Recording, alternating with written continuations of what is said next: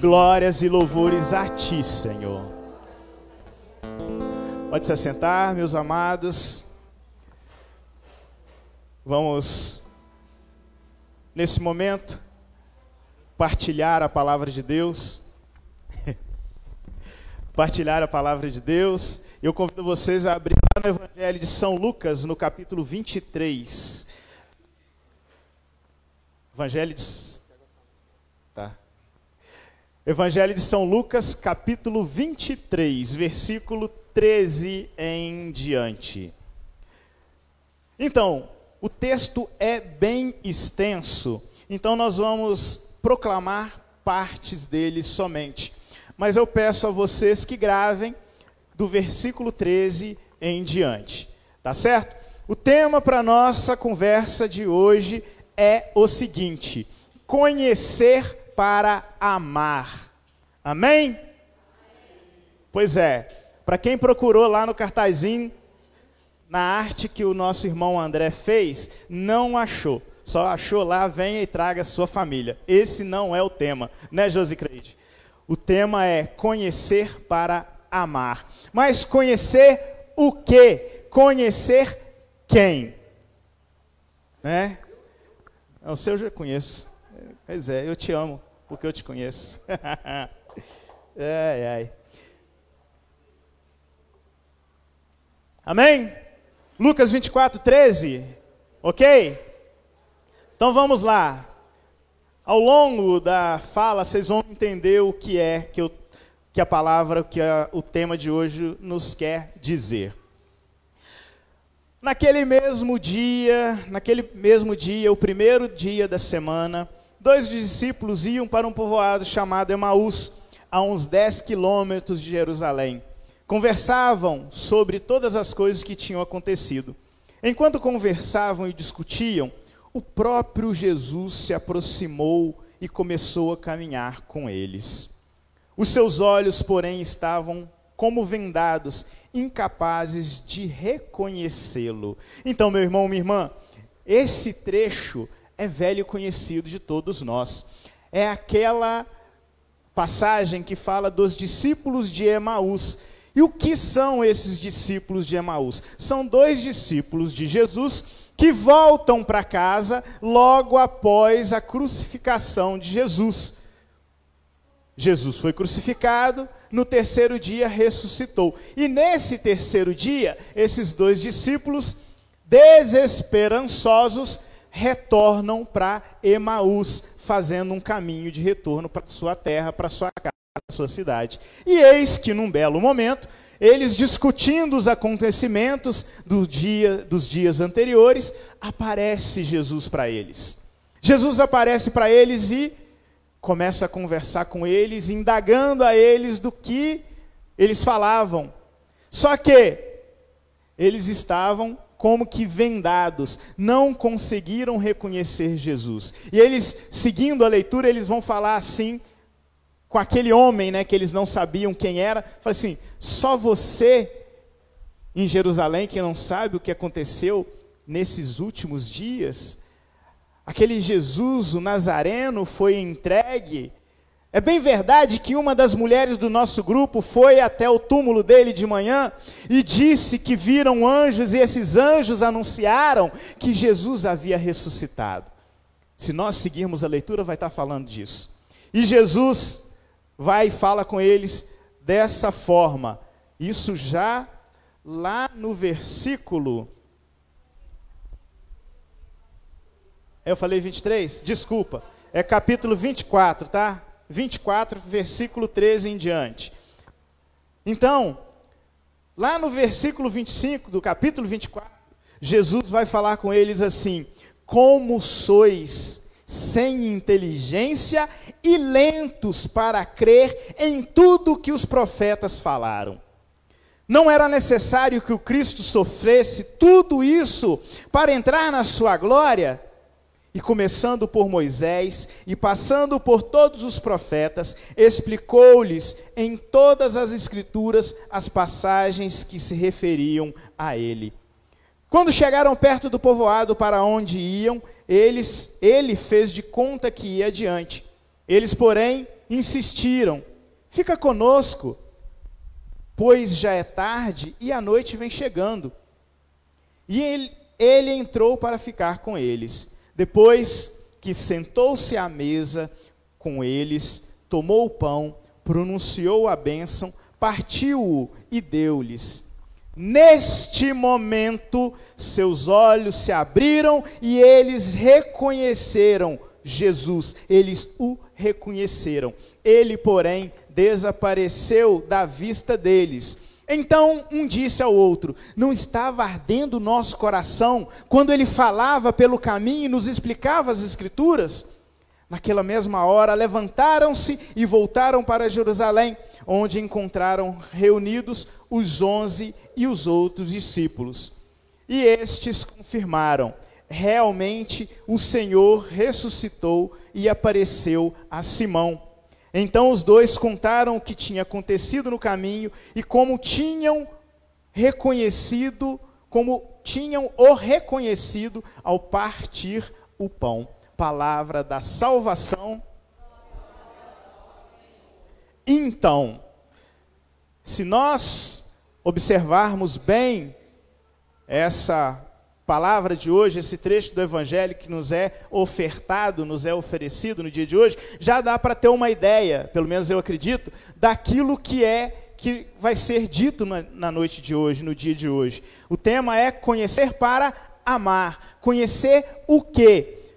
Há muitas pessoas, muitos teólogos, que falam que esse trecho, essa caminhada que os discípulos de Emaús fizeram até Emaús, e encontrando Jesus no caminho, e Jesus fazendo tudo o que a palavra nos diz, que ele começa a contar desde o início todas as escrituras, todas as passagens da Bíblia falando sobre ele, e depois, né, abençoando o pão, partindo o pão, Muitos dizem que essa é a primeira celebração eucarística que acontece na face da terra. Sabia dessa, Patrícia? Você de casa sabia dessa? Pois é, Josi. Primeira celebração eucarística que acontece sobre a face da terra. Primeira missa. Primeira missa.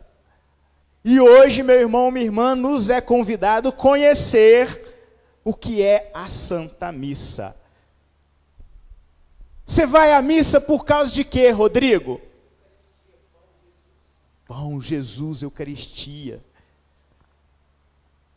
Aí eu convido você, reflete aí essa pergunta que eu fiz. Por que que você vai à missa? O que é a Santa Missa para você?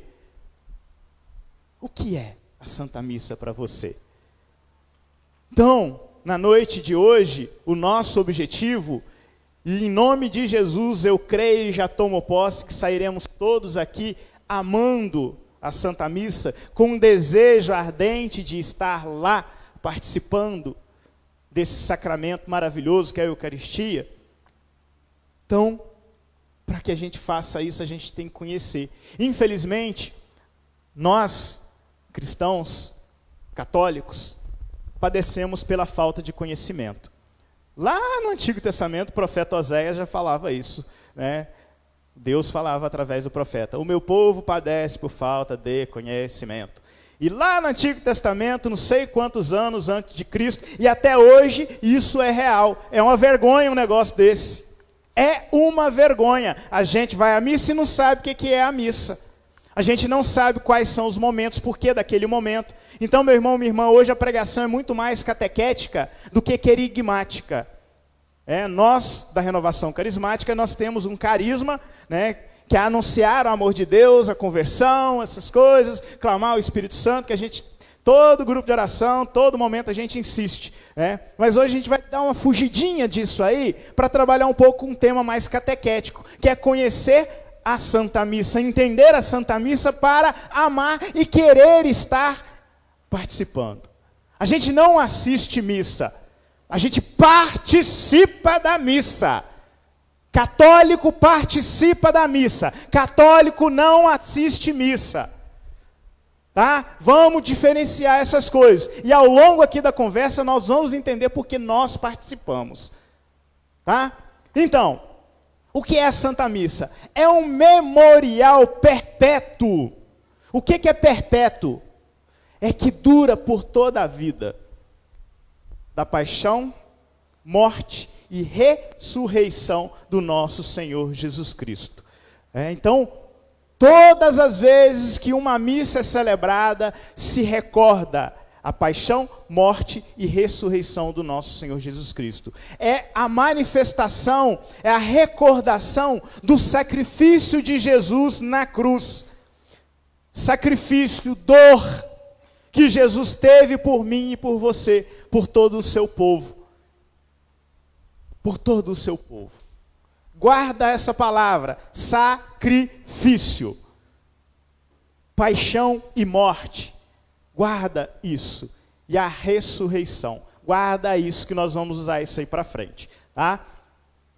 No catecismo da Igreja Católica vai definir missa dessa forma, uma das definições, mas eu achei muito bacana a definição do catecismo, né, que é Deus falando a nós através de, dos bispos e do Papa.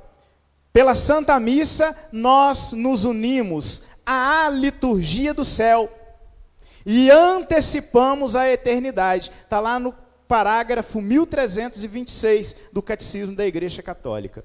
É, olha só que lindo, que maravilhoso. Nós nos unimos à liturgia celeste, porque lá no céu é uma liturgia constante. E toda a celebração da Santa Missa nós nos unimos a essa liturgia celeste. E antecipamos aquilo que viveremos pela misericórdia de Deus, se Deus assim nos permitir na eternidade. Que maravilha, né, Rita? Que maravilha. Mas tá, Michel, beleza. Mas como que se dá isso, né? A missa, a gente vai para a missa, é sempre a mesma. Senta, levanta, senta, levanta, joelha, senta, levanta, né? Vem leitura, vem ato penitencial, vem glória, não sei o quê, mas por que isso? Né? A missa ela é dividida em duas partes. Uma, liturgia da palavra, e uma outra segunda parte, a liturgia eucarística. Em tempos remotos, era assim: a liturgia da palavra, todo o povo poderia participar. A liturgia eucarística, Rodrigo, era pedido aos catecúmenos. Catecúmenos são aquelas pessoas que faltam sacramento do batismo, estão em preparação para receber o sacramento do batismo. Então, era pedido, quando terminava a liturgia da palavra, era pedido os ministros diáconos, né, que existiam na época, falavam para os catecúmenos saírem, porque a liturgia eucarística era para todos aqueles que já tinham os sacramentos. É, antigamente, há muito tempo atrás, há muito tempo atrás. Hoje, graças a Deus, todos nós podemos participar. Aqueles que estão em preparação e nós que já recebemos todos os sacramentos, podemos participar das duas partes da missa, da liturgia da palavra e da liturgia da missa e da liturgia eucarística. E elas não subsistem uma sem a outra. A liturgia da palavra não existe sem a liturgia eucarística, que também não existe sem a liturgia da palavra.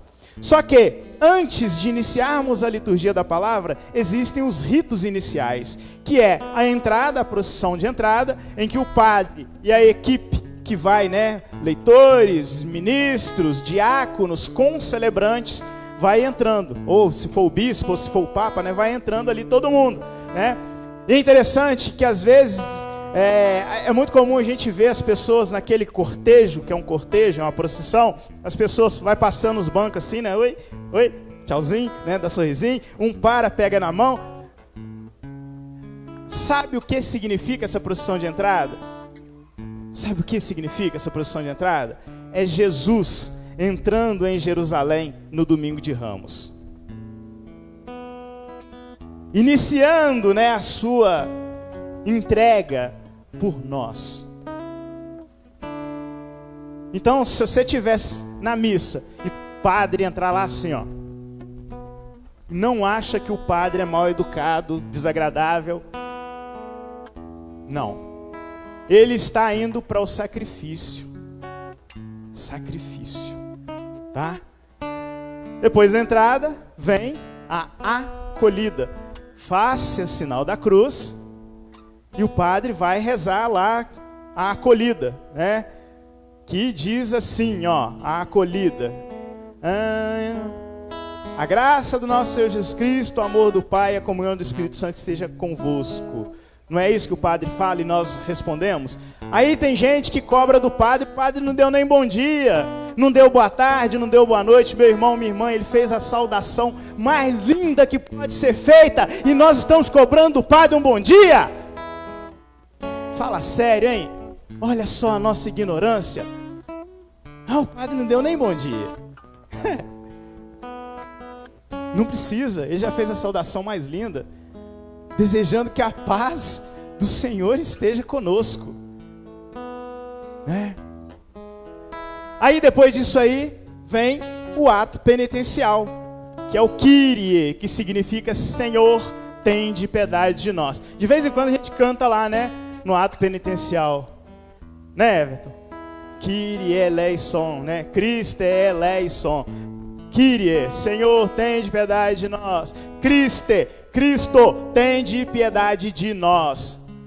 Isso é em latim, né? Kyrie, Christe é em latim. Então, traduzindo, significa isso: Senhor, tem de piedade de nós. O que, que é esse ato penitencial? Ali o padre, né, o, o celebrante, padre, bispo ou papa, né, quem for o sacerdote que está presidindo a celebração, é um momento de nós pedirmos perdão das nossas faltas, dos nossos pecados. E ali há uma absolvição geral dos nossos pecados. Mas, meu irmão, minha irmã, isso não substitui o sacramento da penitência, que é a confissão. Isso não substitui. Tá lá, aqui, né, ó. Está aqui. Instrução geral do missal romano. É, tá vendo, Marcelo? Instrução geral do missal romano. Quer saber tudo, tintim por tintim? Tá aqui. Pode pegar e ler. Estuda. Vai estudar. Sai do Instagram. Vai estudar. Podemos. Podemos. Vamos colocar o link lá no Facebook. Bota lá no RCC Espera Feliz também e vai espalhando esse negócio aí. Temos que saber para parar de fazer besteira na hora da missa. E nós fazemos muita besteira na hora da missa. Beleza? Ato penitencial. Vem o glória, que pelo Espírito Santo, pelo Espírito Santo, nós glorificamos a Deus e ao Cordeiro. E detalhe, tem uma oração que a gente reza, né? Que é um canto, né? Glória a Deus nas alturas e paz na terra aos homens por ele amados. Senhor Deus, Pai Todo-Poderoso, né? e por aí vai. Isso não pode ser mudado. Então, meu irmão, minha irmã, nada de cantar na hora da do glória, glória e Necelsis, nada de cantar paz na ONU e no meu país, né? Glória ao Espírito Santo, não. Glória ao Espírito Santo, não. A gente dá glória pelo pela ação do Espírito Santo em nós. Nada de glória, glória, aleluia. Não é. Né? Não. Tem que ser na íntegra aquilo, aquela oração falada que nós falamos, né? O glória a Deus nas alturas. É. Depois do glória vem a oração coleta, ou oração da coleta, como vocês preferirem.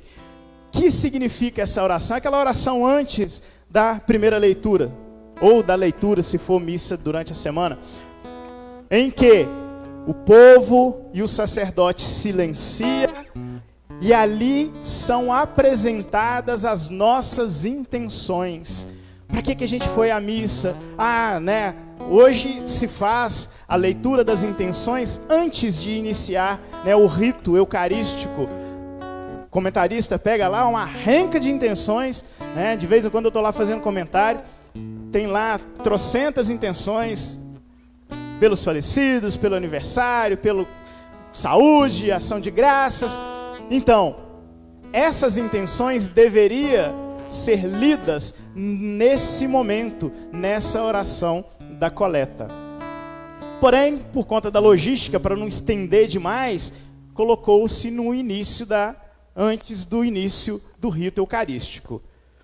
Logo depois dessa oração, começa a liturgia da palavra. Aí eu acho legal que o pessoal está comentando, pega o microfone.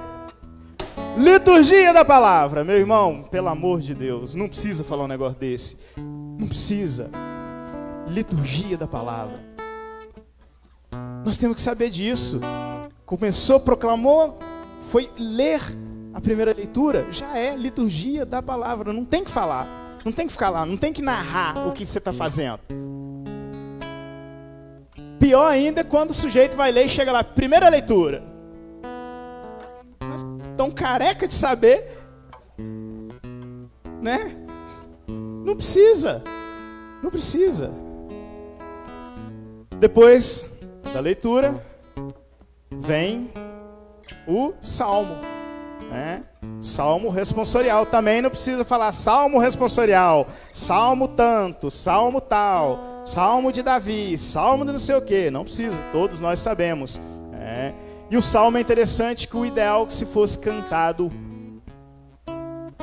é a, as instruções gerais do missal romano é a a liturgia católica pede que o salmo seja cantado. Se não tem condições de cantar o salmo, cante-se pelo menos o refrão.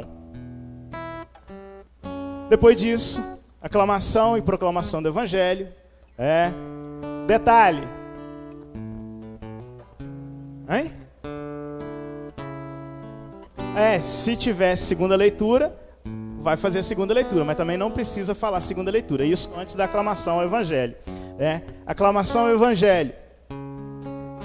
Canta-se né, um cântico para aclamar o evangelho. E depois o padre, o sacerdote que estiver lá celebrando, fazer a proclamação desse evangelho. Ele fala: Evangelho de Jesus Cristo segundo São Mateus. Aí que, que é nosso? Fazer uma cruz. Não é sinal da cruz, não, tá? Não é sinal da cruz para que eu entenda, para que eu proclame, para que eu acolha e viva. Não tem que fazer nome do Pai depois. Não é pelo sinal da Santa Cruz, livra-nos Deus, nosso Senhor, dos nossos inimigos. Não é isso. É para que eu entenda, para que eu proclame, para que eu acolha e eu viva. Por isso que nós fazemos essas três cruzes, uma na testa, para abrir a nossa inteligência, uma na boca para que nós possamos ser evangelizadores e uma no coração para a gente acolher e colocar em prática. Isso que significa essas três cruzes que nós traçamos sobre nós. Ok?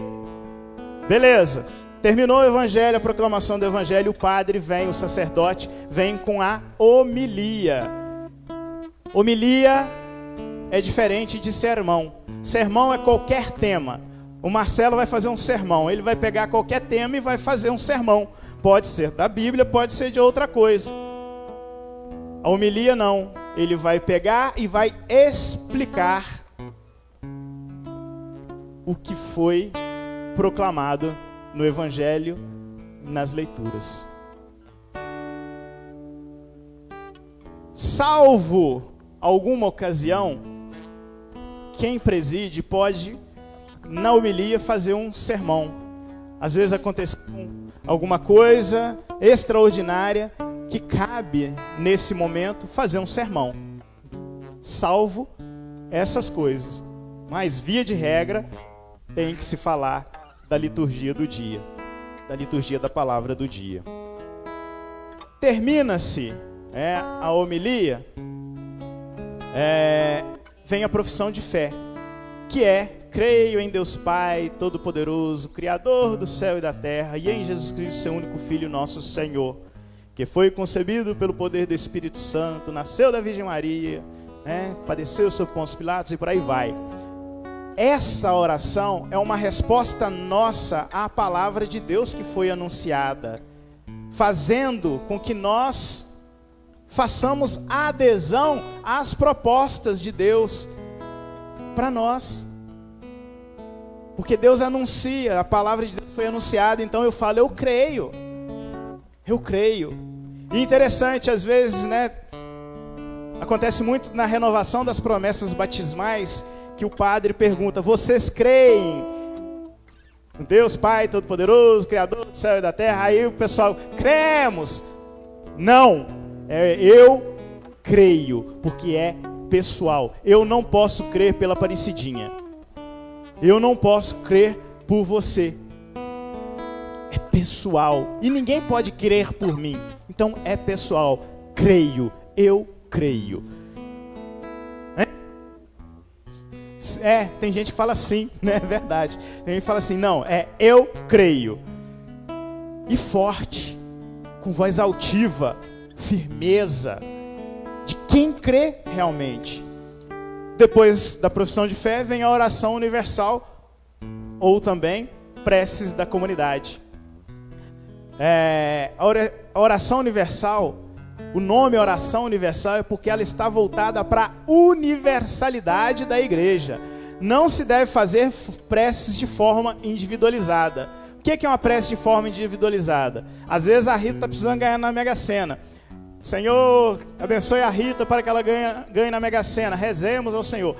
É individualizada. Não pode. Não pode.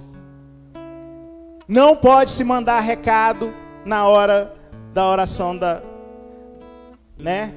E às vezes a gente vê aí umas preces que vêm nesses roteiros que é recado que estão mandando. Não pode. Nessas preces, nessa oração universal, se ora pela igreja, se ora pelo Papa, se ora pelos poderes constituídos por Deus. Se for orar aqui pela saúde, que seja pela saúde do povo de Deus. Tudo pensando na universalidade, não na individualidade. Aí, logo depois que termina essa oração universal, as preces, nós entramos na segunda parte da missa, que é a liturgia eucarística. E essa liturgia se faz memória da última ceia, em que Jesus disse, né, fazer isto em memória de mim. Só para a gente voltar aqui na palavra dos discípulos de Emaús, a liturgia da palavra é Jesus no caminho, explicando as escrituras. Por isso, Zezé, que é considerado como se fosse a primeira missa, porque vem a liturgia da palavra, Jesus explicando as escrituras para aqueles dois discípulos. E depois vem a liturgia eucarística, que Jesus repete o ato da última ceia. Né? E essa liturgia eucarística ela é também dividida em algumas partes. Primeiro, pela apresentação das ofertas, o ofertório, pela oração eucarística e pela comunhão. Um negócio interessante, eu estava preparando, né, para, até falei com a Isabela que é difícil, né, é difícil preparar esse, essa, essa, essa catequese, muito difícil. A gente vive isso todo domingo, todo final de semana, todas as vezes que a gente vai à missa, mas quando pega para a gente, a gente tem que tomar muito cuidado para não falar besteira, André.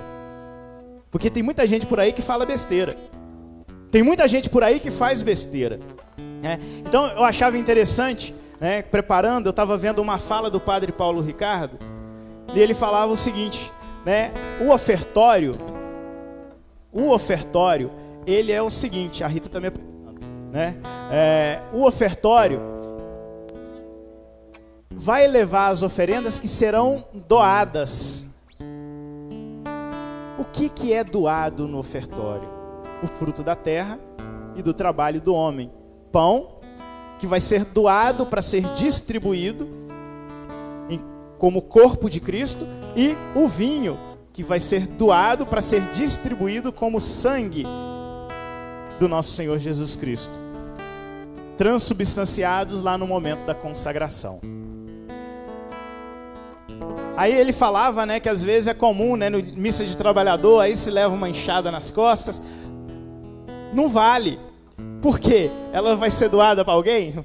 Vai ser doada para a igreja para fazer Não vai. O dono da enxada vai voltar com ela, né, para casa. Então, temos que tomar esses cuidados. Logo depois do ofertório, né, vem o início da oração eucarística. É um momento central e culminante da celebração. É uma oração de ação de graças e de, e de consagração. E divide-se em ação de graças, que é o que está lá no prefácio. Vocês já observaram o padre fala assim, ah, o prefácio, né? Volta e meia a gente ouve isso aí o padre falando. É, é, depois, da, depois vem a aclamação, que é o santo, a assembleia juntamente com o coro, olha só, a assembleia, isso aqui está tá aqui na instrução geral do Missal Romano, que foi é documento do Concílio Vaticano II. A assembleia juntamente com o coro celeste canta os sanctus, sanctus, que é Santo, Santo, Santo, Senhor Deus do, do, universo. O céu e a terra proclamam a vossa glória, Osana nas alturas. Bendito que vem em nome do Senhor, Osana nas alturas. Que foi a oração, né, que foi a fala das pessoas quando Jesus adentrava Jerusalém. É outro texto que não deve ser mudado. Aí aqui nós temos, né? Vi que o Senhor é santo. É, céus e terras passarão, mas a palavra não passará, né? Não. É santo, santo, santo, Senhor Deus do universo. O céu e a terra proclamam a vossa glória. Hosana nas alturas. Esse é o texto que deve ser falado, cantado. É esse. Porque o céu nós, na verdade, né, é o céu que se une a nós. É nós que nos unimos ao coro celeste. Por quê? Porque nós falamos no início aqui. Né? O que, que nós falamos aqui no início? Vamos recordar? Que está lá no catecismo. Nós unimos a liturgia do céu e antecipamos a eternidade. A gente se adequa ao céu ou faz o céu se adequar a nós, André? Pois é, hoje é desse jeito, né? A gente quer fazer o céu se adequar a nós. Depois do santo vem a epíclese, né, que são invocações especiais, onde a igreja implora o poder do Espírito Santo para que os dons oferecidos sejam consagrados e isso se converta no corpo e sangue de Cristo. Eu vou andar bem rápido, porque isso aqui não vou explicar passo a passo, porque o tempo já está curto e a Rita também é. Nossa Senhora, curto demais. É, depois vem a narração, anamnese, oblação, intercessões e vem a doxologia. Doxologia é por Cristo, com Cristo, em Cristo. Só o Padre fala isso, mais ninguém. E a igreja responde amém, mas não é um amém, é amém! Empolgado, né? Gritante. Antigamente, né, tava estudando, falava-se né, que quando chegava essa doxologia, o amém da doxologia, costumava tremer os templos, porque a assembleia gritava isso numa força tamanha. Porque na oração eucarística nós oramos por toda a igreja, nós pedimos a Deus que abençoe a igreja, nós elevamos o nosso louvor ao Senhor, tudo isso na oração eucarística. E quando termina a oração eucarística, que é o finalzinho ali, a doxologia, né? Quando o padre termina, a igreja toda grita amém, dando glórias a Deus. Depois disso, vem o rito da comunhão, que se inicia com a oração do Pai Nosso, também conhecida como oração dominical. Depois passa-se para o rito da, da paz, fração do pão e comunhão. Oração do Pai Nosso é, não se fala amém depois que termina. Mas livrai-nos do mal. Aí o padre vai continuar: Livrai-nos de todos os males, ó Pai, dai-vos hoje a vossa paz, ajudados pela vossa misericórdia. Sejam sempre livres do pecado, protegidos de todos os perigos, enquanto esperando, vivendo a esperança do Cristo, a volta né, a, do Cristo Salvador. É, obrigado que a Rita me ajuda. Pois é, Aí nós falamos, vosso rei, o poder e a glória para sempre. Ele vai e faz uma outra oração. No final dessa oração tem um amém que a gente não deu lá no Pai Nosso. Tá? Depois vem a fração do pão, que é o momento que o padre ergue do Cordeiro de Deus ali, né, que o padre ergue, ele parte o pão, pega um pequeno pedacinho da hóstia consagrada do corpo de Cristo e mergulha no sangue de Cristo que está consagrado lá no cálice. É. E depois parte para a distribuição da comunhão. Né? Na comunhão expressamos o nosso louvor e gratidão a Deus, unindo a nossa vida à vida de Cristo. E terminou a comunhão, né? A gente comunga, a gente se ajoelha, né? A orientação do missal é que nós nos ajoelhemos nesse momento, façamos a nossa prece de louvor a Deus e depois vem os ritos finais que é a bênção final, né, procissão final.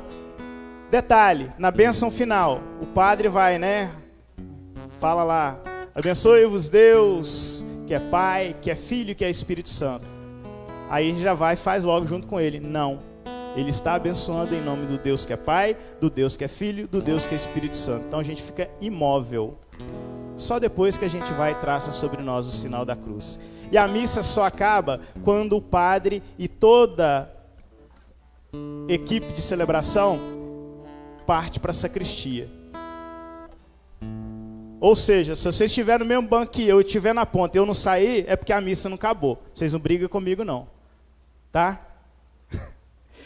Aí, para a gente finalizar aqui, é muito assunto para falar em pouco tempo. Né? Mas fica a dica para que vocês procurem se informar. Né? O que não pode se fazer na missa, como se comportar, como se vestir. Meus irmãos, lembra que eu falava que a missa é sacrifício? Ui, ui. Que a missa é sacrifício, até o microfone está me apressando. Que a missa é sacrifício. Memória perpétua da paixão, morte e ressurreição de Jesus. Se é sacrifício, aonde existe sacrifício não tem palmas. Não batemos palmas na Santa Missa. Na Santa Missa não é lugar de aplauso, não é lugar de bater palma. Nós estamos batendo palma por sacrifício, o maior sacrifício que foi por nós. Nós estamos batendo palma. Nossa Senhora, eita. Nós estamos batendo palma para Jesus na cruz, pelo sacrifício de Jesus. Hein? Não se faz isso. Gestos na Santa Missa. Qual que é o gesto de nós, participantes? O Padre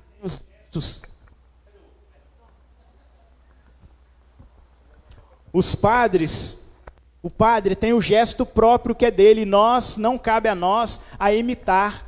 Não devemos imitar o padre. Pai Nosso, claro que existe algumas conferências episcopais que permitem que o Pai Nosso nós imitemos o padre, que é assim. Não é desse jeito que a gente faz também não. É assim, porque o padre fica nessa posição simbolizando Jesus na cruz dessa posição. Qual que é a posição nossa na assembleia? Ou assim. Não assim. Agora, se o padre mandar, você obedece. Se não, fica assim. É o correto.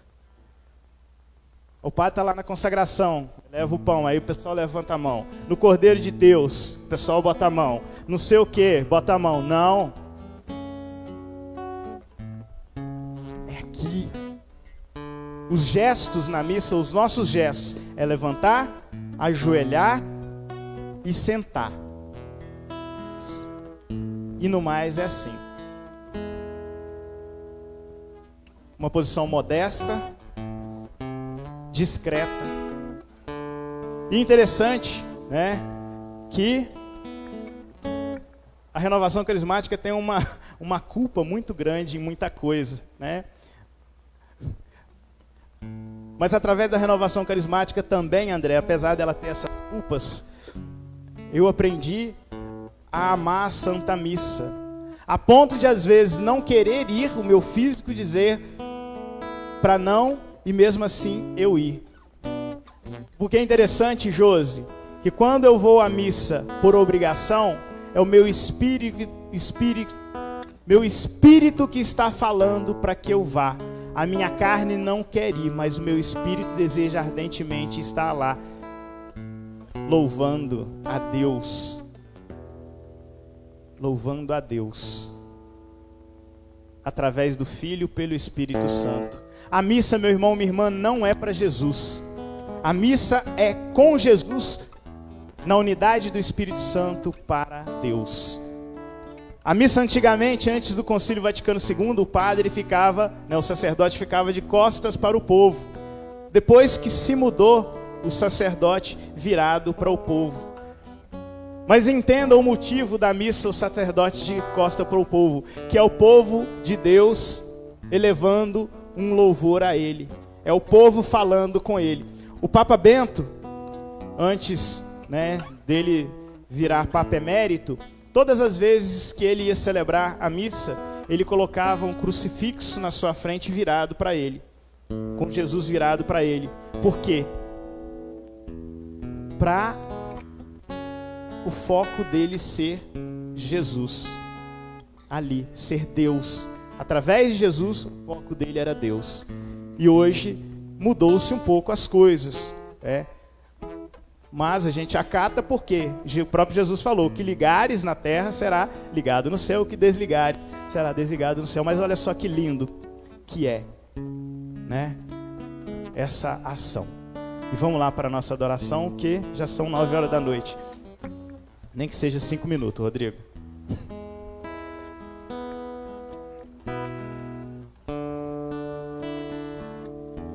E que nós possamos, meus irmãos, minhas irmãs, nesse momento de adoração que nós teremos aqui. Nada, meu irmão, nem